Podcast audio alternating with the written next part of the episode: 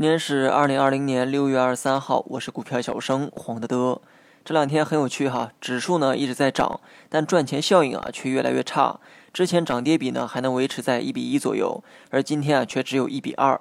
换言之呢，下跌数量大概是上涨数量的两倍，而指数啊却不断的在创新高。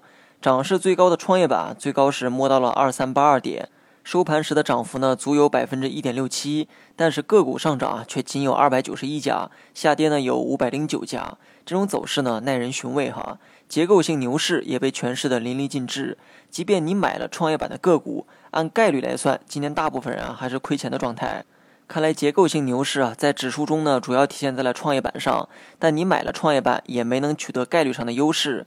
看来还得把这个结构啊再细分一下才行，细分到个别板块才能拿到更多胜算。那么具体关注哪一类板块？我想啊，很多人已经猜到了：白酒、食品、医疗器械。说实话，在目前疫情的背景下，我认为这类股啊存在一定的高估。但没有办法哈，上面呢不断的放水救市，而资金呢只能抱团这类股。如果看业绩啊，今年呢是谁也不好过。相比之下，这类板块的业绩啊还算是漂亮的，在目前环境下有一定的避险作用。因此，在众多资金抱团取暖的情况下，估值呢也就被抬高了。所以，消费、医药这类传统的白马股，今年上涨的逻辑啊，并非全部来自业绩，而是抱团避险产生的高估值。传统企业靠估值上涨啊，并非好事。但没有办法，这就是今年的特殊行情。在这种充满变数的环境下，人们更愿意相信有保障的东西。所以在一个多月前啊，我就一直在讲白酒、食品、医疗这三个板块的机会。因为在危机面前啊，大部分人的想法都是一致的。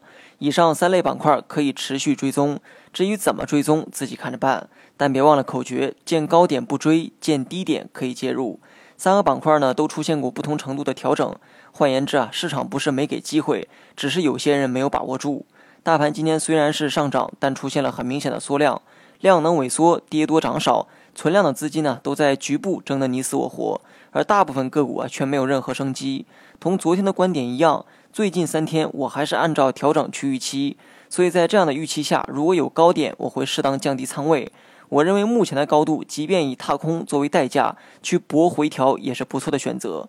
当然了，以上只是我个人的观点，而且是以短期走势做的判断。市场整体走势，我始终保持着乐观的态度。好了，以上全部内容，下期同一时间再见。